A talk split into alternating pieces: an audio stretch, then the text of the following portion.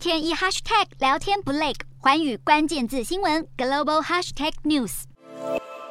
英国保守党新党魁的第二轮投票结果出炉，这轮投票拿下最高票数的前三人不变，依旧由前财政大臣苏纳克占据领先地位，国际贸易副大臣摩丹特和外交大臣特拉斯分别位居第二和第三。另外再加上前平等事务大臣巴登诺克，还有国会外交委员会主席图根哈特，总共五名候选人会进入第三轮投票，而这五人也会参加十五号晚上登场的一系列电视辩论。此轮票数最低的总检察长布瑞弗曼则是宣告出局。目前较有可能挺进最后一轮投票的依然是苏纳克、摩丹特和特拉斯，而摩丹特和特拉斯是基层党员最青睐的候选人。不过，摩丹特多次被批评没能提出明确的政策愿景，特拉斯则是在最近两天加大火力催票，让有关他获胜的评论越来越多。下一轮投票目前定在十八号举行，当天国会也会针对首相强生领导的政府进行信任表决。